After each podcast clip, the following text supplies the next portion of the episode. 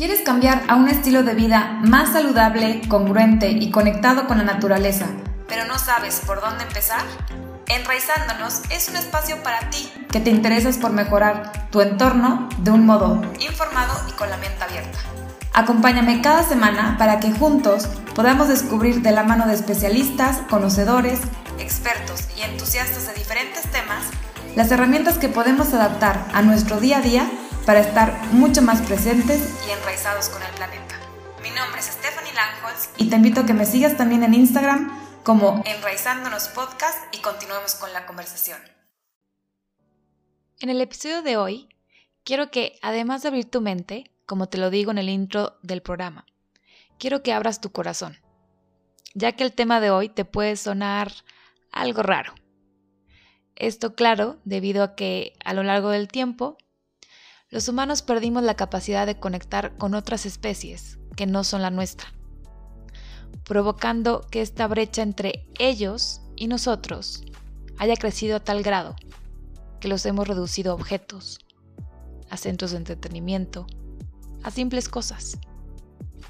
Por eso cuando hablamos de comunicación entre especies, que no sea claro la nuestra, lo podemos llegar a descalificar, creyéndolo ridículo o incluso imposible. Hoy te quiero compartir que una de las principales razones por las que decidí crear este espacio fue por la inmensa necesidad de expandir esta conciencia, el amor, pero sobre todo el respeto hacia los que no comparten nuestro mismo canal de comunicación. Hablo claro de todos los animales no humanos con los que compartimos este hermoso planeta.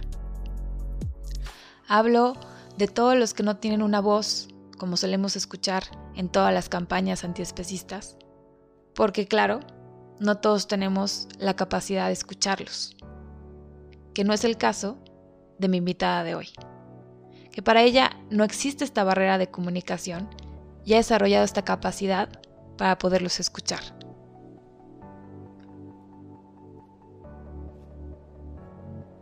Pues Vivek, te saludo con gusto. Eh, antes de empezar este episodio del podcast, te quiero eh, presentar formalmente. Tienes varias certificaciones en tanto a terapia Tantra Gong. Este, veo que también eh, estás especializada en lectura de tarot, entre otras cosas, meditaciones de Osho, flores de Bach. Pero hoy estás aquí porque eres una comunicadora profesional en telepatía con otras especies. Platícame, Vivek, eh, bueno, primero te doy oportunidad de que, de que saludes a la audiencia y de ahí arrancamos con, con la primera pregunta.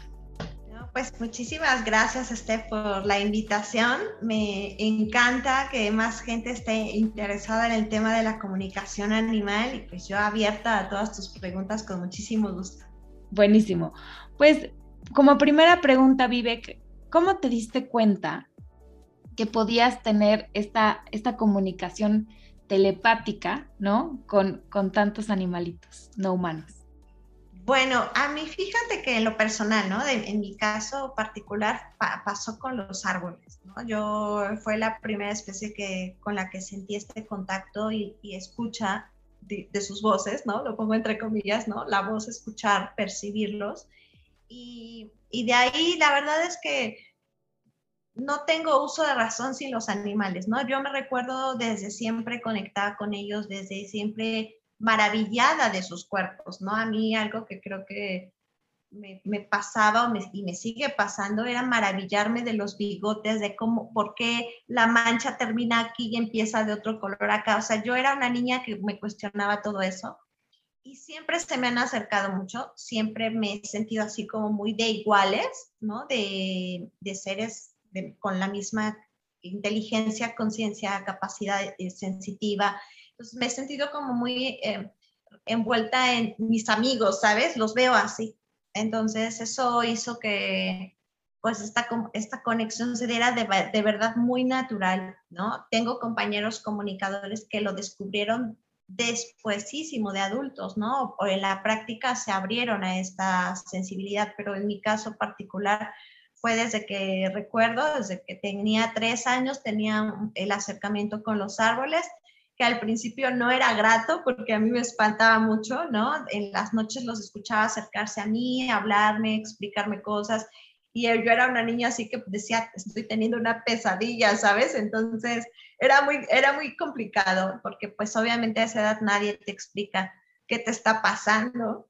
Este, ya conforme fui creciendo, pues ya de adulta encontré que se hace esto a nivel internacional, ¿no? Este, que no estoy sola y que no estamos solos, que somos muchos los que estamos haciendo esto. Y ya de ahí me metí a hacerlo de manera profesional, que ya te dan como pautas, técnicas, como, un, como que encausas el, el, el río, ¿sabes? Como un, eh, guías la energía. Así fue. Súper, Vivek. Ahorita que mencionaste el tema de, de las técnicas, eh, yo, por ejemplo, soy una persona que también siempre me he sentido muy conectada con, con todos los animales, ¿no? Este, me hace mucha burla en casa porque platicaba que yo desde muy chiquita tomé la conciencia de que un animal en una jaula estaba mal. Entonces yo percibía como su angustia o la tristeza, entonces me acercaba, no sé, si veía a un periquito en una jaula y le decía, ya, tranquilo, ya va a pasar, o sea, como que una parte de mí como que entendía el que este animal no estaba bien, ¿no? Como tal, nunca, nunca los he escuchado. Siento que hay esta comunicación no verbal. Digo, lo, sé porque tengo, he tenido varios perros alrededor de mi vida. En específico, Diego, que fue este, mi perro, como el primero que fue mío, este, y no de mamá, ¿no? Y actualmente con Maya, que, que la siento muy unida eh, a mí, ¿no? Las dos como que hicimos una relación muy especial pero como tal, no, te digo, no, no la he escuchado. Este, ¿Todos podemos aprender a, hacer esta comunicación? Sí, por supuesto. Mira, la comunicación entre especies, justo como tú lo dices, es una conexión a diferentes niveles al verbal. ¿no? Nosotros los humanos tenemos como muy en el entendido que si no hablamos, no nos comunicamos, ¿no? O por escrito, no sé. Pero en la naturaleza, y somos parte de la naturaleza, nos comunicamos de maneras diferentes, a, niveles muy sensitivos, muy sensibles, en los que usamos todo el cuerpo. Entonces, seguramente a ti te ha pasado con tus compañeros, tus perros u otros animales, que sientes a, a, ese ser, sientes la alegría del ser, está enojado, que está enfermo, o con humanos seguramente también te ha pasado que ay, te siento enojado, ¿qué te pasa? Te siento como que estás acelerado, ¿no? Porque sentimos la energía que está emanando el otro. Entonces, todos podemos aprender porque no es un don, para empezar, porque un don es como muy selectivo, ¿no? Justamente es un regalo que se le da a ciertas personas, ¿no? Como el virtuoso del violín o el chef, ¿no? Pero esto es algo natural, completamente natural, que yo creo que estoy convencida de que todos lo hacemos, todos sabemos que algo le pasa a nuestro perro, todos sabemos que algo le pasa a nuestro gato, a nuestro pajarito, porque estamos conectados. Quizá obviamente no recibimos tanta información como ya lo hace un comunicador profesional, pero sí todos lo podemos hacer y todos lo podemos aprender. Pero sí para aprender justamente, como hablando justo esto que dices de las reglas, o bueno, de las técnicas, de las pautas, eh, sí son importantes porque ya estás entrando a un nivel mucho más profundo, energético, álbico, de conciencia, de información, que necesitas este, estas líneas para no dañar al otro, ¿no? Para no este, pasarte, ¿no? Como de las trancas energéticas y, poderte guiar y, y, beneficiar, que esto sea como un beneficio para ese compañero animal. Ok. ¿Alguna, bueno, estoy en, en algunos libros, en alguna literatura he visto que decían que esta comunicación entre especies ha existido desde tiempos remotos, ¿no? Que hablábamos con las montañas, hablábamos con los árboles y obviamente hablábamos entre otras especies, ¿no? Además de árboles, y me imagino te, llaman mucho por tema de mascotas, ahorita que mencionaste perros, gatos o, o pájaros, que es como lo más habitual. Así es. Pero, ¿con qué otros animales no humanos has interactuado? Eh, he tenido la oportunidad de comunicarme con especies silvestres de refugios, principalmente águilas, zorrillos, eh, cerditos, em, guacamayas, loritos, ¿no? Ese tipo, boas también, ¿no? Animales que, este, por ejemplo, También este, tortugas, ¿no? Sí he tenido la oportunidad de hacerlo. No son como las, las compañías más comunes, incluso si han sido de refugios, ¿no? Estas comunicaciones, pero sí son oportunidades súper bonitas también. Vivek, hay una, eh, un grupo que les, les, hemos, hemos hecho un grupo de, de animales que me interesa muchísimo que, que, toquemos el tema el día de hoy, y es de los animales que son considerados de granja, y también hago paréntesis porque no existe un animal de granja, los metemos a granjas. Ahorita que mencionabas el tema de un cochino o una vaca, que, que sabemos muchas personas los consumen, ¿no? Y las condiciones tan terribles que no quiero mencionar en este momento en las que están. Eh, ¿Has tenido un acercamiento con, con algún animal que venga de estas granjas o que haya sufrido algún tipo de trauma o que alguna vivencia que te hayan podido compartir sobre este tema? Sí, fíjate que este tema alrededor de en específico, como tú lo mencionas, animales de granja, ¿no? Que creo que justo es muy acertado tu comentario de los metemos nosotros a una granja, ellos, ellos, no, lo, ellos no lo deciden así, no, no nacen así. Eh, sí he tenido como de los dos lados. Fíjate que la comunicación animal me ha, en este punto, y muchos, pero tocando este punto específico, me ha dejado muchos aprendizajes. En general te podría decir que uno de los aprendizajes más grandes es el no juzgar. Eh, hay animales que están muy dispuestos a entregar su ser para alimentar a otro ser.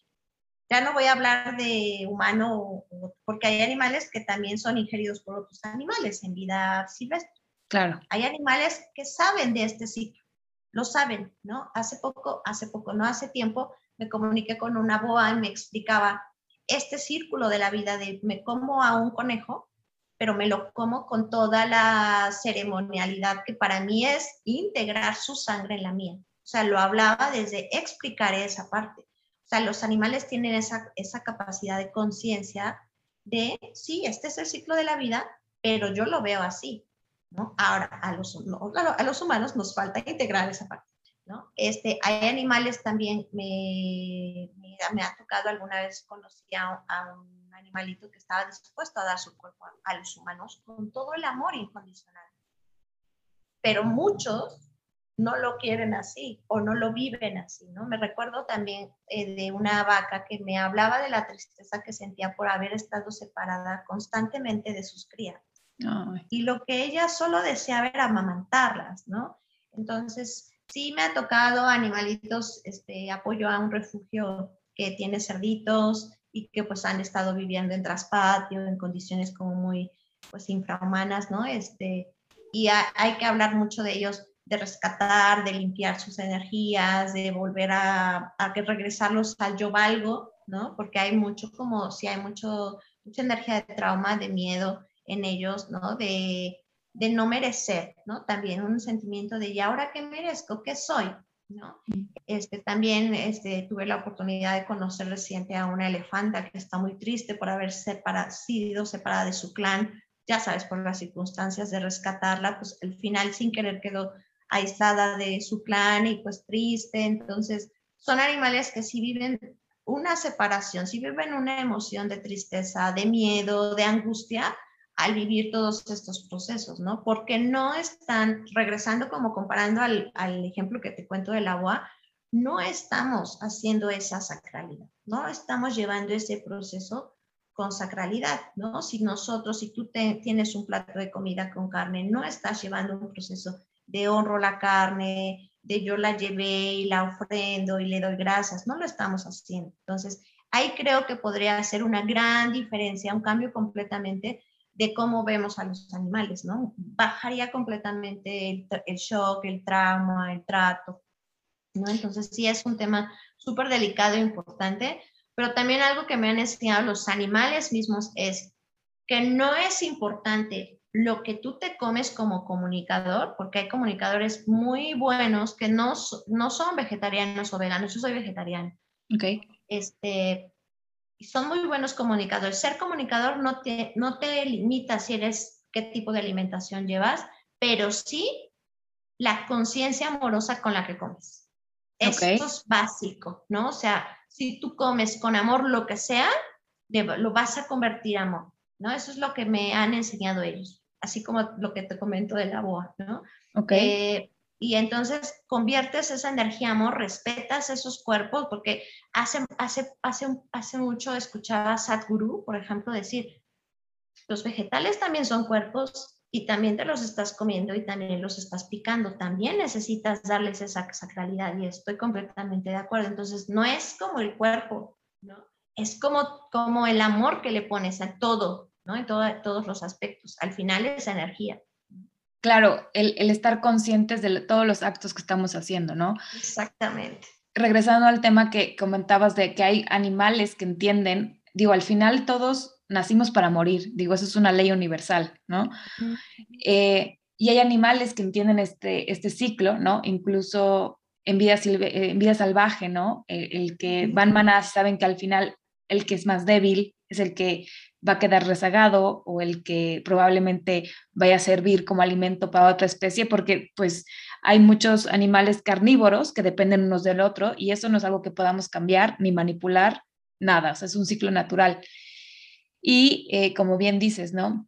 Habrá personas que sigan eh, comiendo otros animales, pero la forma en la que los reproducimos, la forma en la que, en la que viven, pues no, ahora sí que no es vida, no se le puede llamar vida, es un, es un círculo de maltrato que no es natural, ¿no? Entonces, me parece muy interesante el, ver este lado de la alimentación por un tema mucho más consciente, incluso eh, sin las personas que nos escuchan que aún comen eh, animales, es decir, qué tan consciente estás de todo este ciclo, toda esta línea, de dónde vino y cómo llegó a tu plato, ¿no? Creo que está, bastante interesante. sí, tomas, al tomar esa conciencia cambia tu manera de ver esa alimentación y empiezas a cambiar inmediatamente, ¿no? De hecho, a mí en lo personal, a mí, te repito que hay comunicadores que, que son muy buenos y, han, y comen carne, ¿no?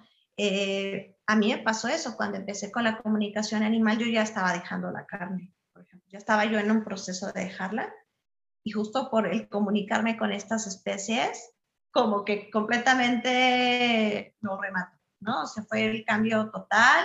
Y yo vive, dije, no puedo comunicar contigo y, y, saber que estás en el plato también, ¿no? Entonces, para mí sí fue un proceso de, de cambio total, amoroso también, por respeto, fue una elección, ¿no? por respeto a ellos también. Buenísimo. Vivek, a lo largo eh, de tu trayectoria como telépata, es correcta la palabra. Así es. ¿Has, ¿Tú has sentido eh, que ha crecido la conciencia de los animales no humanos hacia los animales humanos? Más bien al revés, de los animales humanos hacia los, no humanos. A los, a los no humanos. Sí, fíjate que sí. Sí la he sentido.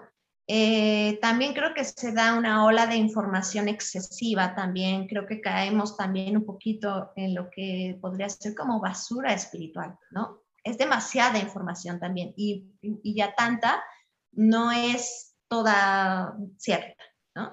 Pero sí creo que ha crecido la conciencia humana a pasos agigantados, también eso me da mucho gusto. De hecho, hace unos, hace como un año o dos, mi gato me, me hacía ese comentario, le decía yo, porque no sé si has visto, si te has fijado, hemos tenido más aumento de videos donde ves al burrito abrazar, donde ves al, al, borrego abrazar a un humano, al, al, a la gallina abrazar a un humano, que son animales que no estábamos tan cerca de ellos. Sí. Y un día le pregunté a mi gato, ¿por qué últimamente hay más animales haciendo esto, animales que no vean, vemos normalmente. Y lo que mi gato me respondió fue, porque el amor ya está, ahí. nosotros ya somos amorosos. Son ustedes los que están abriendo la conciencia y se están dando.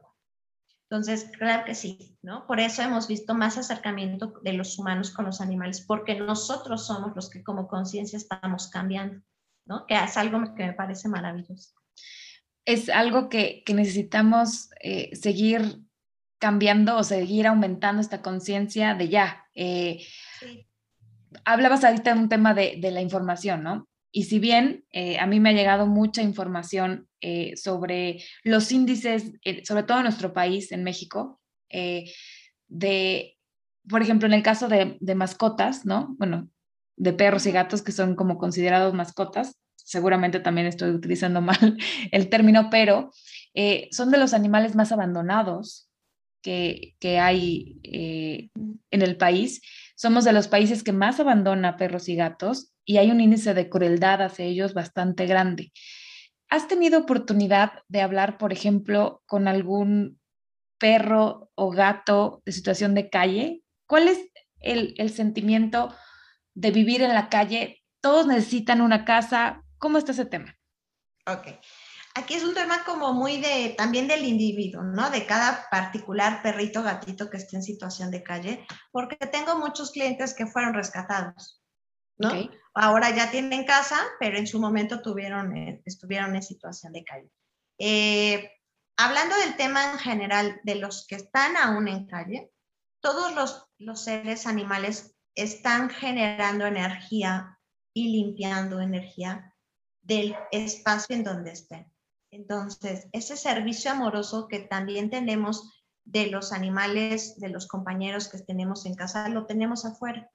No estoy diciendo que allí se queden y que estén en calle, pero siguen limpiando la energía como cuando están en casa, siguen haciendo de, alguna manera el mismo proceso de, eh, limpieza, eh, transmutación energética que los perros y los gatos en particular hacen con nosotros, lo están haciendo. Entonces, una de las razones que algunas veces me han explicado del por qué siguen ahí es porque nosotros los humanos somos un espejo de los animales.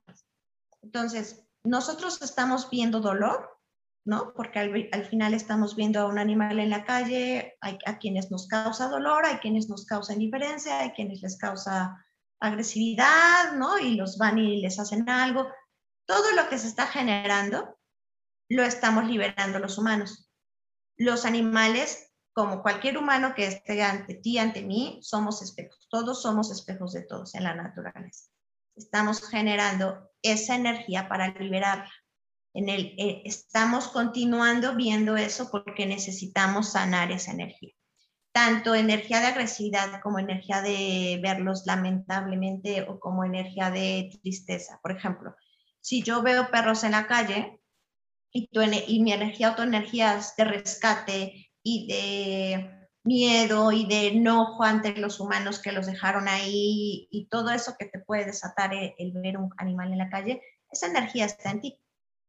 Entonces, el universo y los animales que están ahí se están convirtiendo en tus maestros para que tú sanes esa energía. Nadie más la va a sanar por ti. en el momento en que Steph sane esa parte, ¿qué crees que va a dejar de ver animales en la calle? Porque ya no va a requerir de esa maestría, de, esa, de, ese, de ese examen, ¿no? Yo me acuerdo que tenía una compañera en el, en el grupo que le, tuvo un periodo de ver muchos animales muertos, ¿no? Ya sabes, en la carretera y todo, pero decía que ya era demasiado. Y dijo, asumiendo, esto es mío, ¿por qué yo estoy viendo a estos maestros así? ¿Qué, qué, qué onda con la muerte? En mí y se sanó ella y dejó de verlo, ¿no? Todos creamos nuestra realidad. Entonces, que estamos creando esa colectivamente es porque estamos necesitando sanar eso colectivamente. El dolor, el abandono, el no, merecer, el no ver, ¿no? Es, es colectivo y por eso podemos poner un cachito. O sea, por eso yo a veces les digo a los clientes y a quienes me preguntan esto, tú puedes hacer mucho más de no, aparte de rescatar sanarte tu herida de abandono. Viveka en particular tiene una herida de abandono de niña.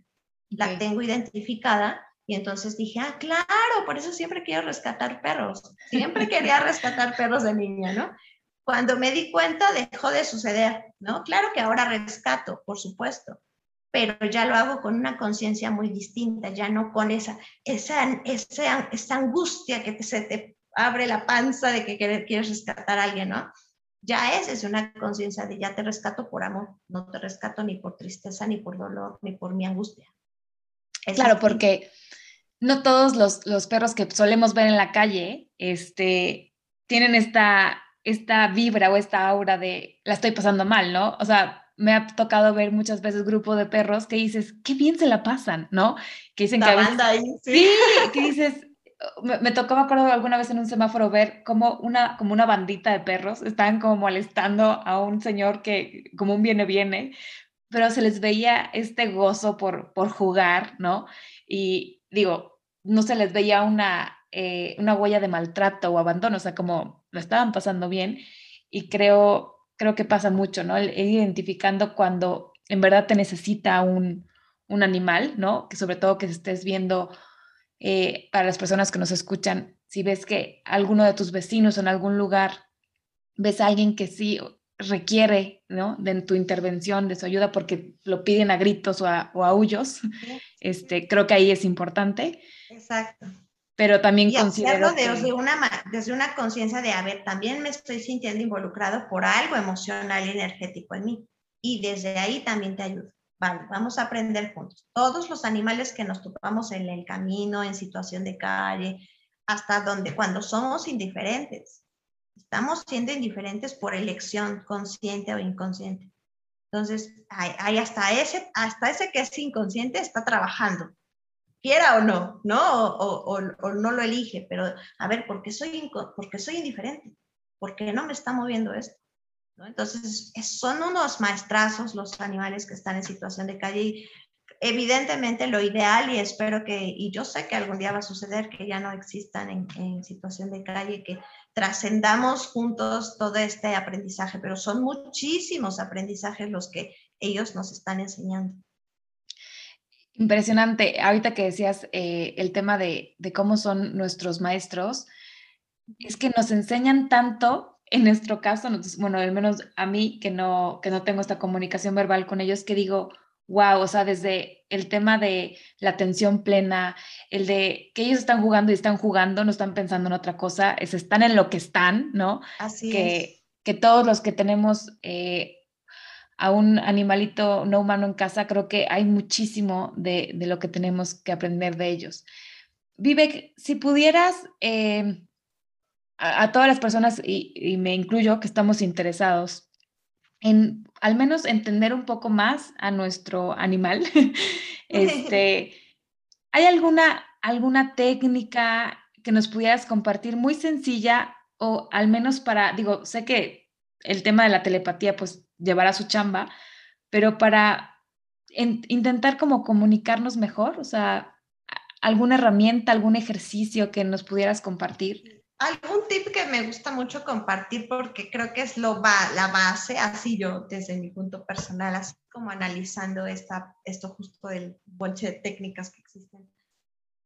Sorprenderte más. Hemos dejado de ser niños con, con todo.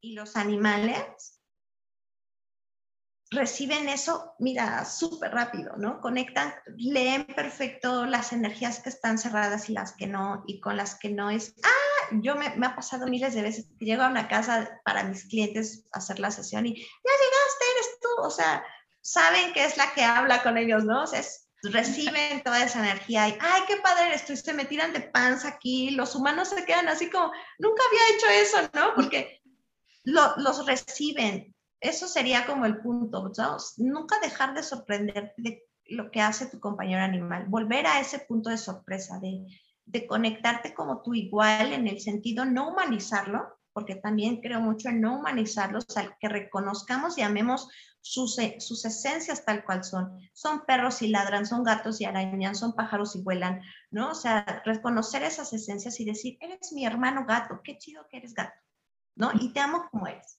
O sea, reconocer esa esencia de iguales, no dejar, no dejar de sorprenderse. Y yo también les diría, eh, otro tip sería observar, ser observador, ¿no? Como de despertar esa intuición de estoy observando cómo juega y empiezas a describir en tu mente cómo juega, está jugando y agarrando la pelota, cómo se siente, empiezas a sentirte, imagínate que eres el, ese compañero animal que está sacudiendo su pelota ¿Qué se siente sacudir la pelota? Como cuando te metes dentro del cuerpo de alguien, ¿no? Como en las películas.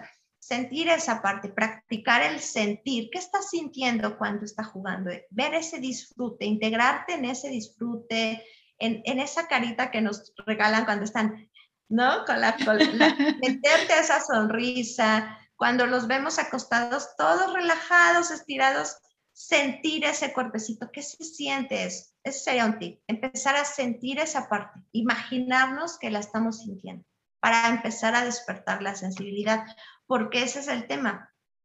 Por más que técnicas que tengamos y las aprendas, yo lo vi con mis compañeros que, que no avanzaban en ese tema y no profundizaban. No estás sintiendo desde lo más natural y esencial. Volverte niño con ese compañero animal te abre completamente, te abre completamente. Entiendo perfecto. Ahorita que, que hablabas el, el, de qué siente cuando agarra la pelota, qué siente cuando está acostado, ¿no? Tal vez eh, invité en algún momento también al podcast a Liz, que es amiga en común, ¿no? Y nos compartió una meditación y de diferentes tipos de meditaciones que hay, también puedes visualizarte en el cuerpo de algún otro animal, ¿no? Entonces, si lo haces a través de tu, de tu compañía, como dijiste, tu compañero animal. Compañero animal. Lo voy a adoptar ya. lo voy a adoptar desde ya a tu compañero animal y decir, ah, yo sé perfecto, este, no sé cuál es la pelota favorita de Maya y visualizarlo, creo que es una, una buena técnica para empezar. De hecho, bueno, eh, soy sonoterapeuta y dentro de la sonoterapia yo he creado como meditaciones con sonido para que humanos y animales mediten juntos. Entonces, en mis meditaciones de animales y humanos, justo hacemos ese tipo de ejercicios, ¿no? De, los llevo a, los guío a los humanos a empezar a sentir más y más y más a sus, a sus compañeros animales, ¿no? Todos, humanos y animales compartimos una burbuja. Cuando tenemos una relación en específico con uno o con varios, compartimos una burbuja de energía, de amor, de luz, de nuestras energías. Entonces, yo los llevo mucho a sentir esa burbuja, esa información, para que justo pase esto, que se sientan más conectados, ¿no? Y fíjate que me ha dado mucho gusto porque mis clientes a veces ya me dicen, ya empecé a sentir más a mi perro, ya empecé a sentir más a mi gato y me encanta, porque se empiezan a abrir más, ¿no? Eso es, ¿sabes qué también? Práctica, ¿no? Practicar, imaginarte eso, imagínate que estás dentro de ese cuerpecito, ¿no? Es práctica, ¿vale? Qué rico. Digo qué rico porque me imaginé perfecto a Maya así en mi cama, porque Maya está luego en mi cama y yo, ah, sí, ese goce que tiene por todas las cosas que hace, qué padre. Qué padre. Vivek, pues para, para cerrar esta sesión, eh, ahorita mencionaste este tema de las, de las meditaciones que haces en conjunto con, con tus clientes humanos y no humanos. ¿Qué otras terapias este, das para todas las personas que nos están escuchando, que quisieran tal vez tener una sesión contigo para que te comuniques con su compañero animal, este, ¿dónde te podemos encontrar? Ok, bueno, aparte de las sesiones de comunicación animal, doy sesiones de sonoterapia y sanación energética para humanos. También pueden ser presenciales o online, también de, como, como cada quien prefiere. Manejo flores de Bach, y hago lecturas de tal. También este, guío sesiones de cacao, pero eso ya también hago grupos, ¿no? Que hago grupos de sonoterapia. Próximamente el 23 de octubre, de hecho, tenemos una ceremonia de cacao. Entonces, así como vamos haciendo cosas grupales, también tenemos las cosas individuales. Y pues me pueden encontrar este, en mis redes sociales, en, como Vivek Tara me van a encontrar en Instagram y en Facebook, y pues ahí me pueden seguir. Y mi WhatsApp, que es universal, pues ahí está también el servicio, que es el 2226 78 45 33. Y para ahí agendamos todo tipo de consultas. Buenísimo, Vivek. Pues fue un placer tenerte en este espacio el día de hoy. Gracias por estar en Enraizándonos con nosotros. Estoy segura que muchas personas que, que escucharon este episodio se quedarán con muy buenos mensajes que pueden también comunicar con sus compañeros animales, como ya adoptamos la palabra el día de hoy. Y pues, pues nada, muchísimas gracias de verdad. Sé que andas con el tiempo poco corrido, pero te agradezco infinito el que hayas estado aquí hoy. No, hombre, te agradezco a ti con muchísimo gusto, Steph, y, felicidades por tu, por, por tu, pues, este, este estos episodios, este tipo de información, podcast que das, porque creo que enriquecen muchísimo la conciencia y felicidad. Muchas gracias. A ti, que tengas bonito día. Gracias, hermosa, bonito día. bye bye. Bye bye. Si la información que acabas de escuchar te pareció interesante o crees que a alguien le puede servir, comparte. Y no olvides darle clic en el botón de seguir. Así no te perderás de ningún episodio. Si tienes alguna duda o comentario, me encuentras en Instagram como Enraizándonos Podcast. Nos vemos en el próximo capítulo.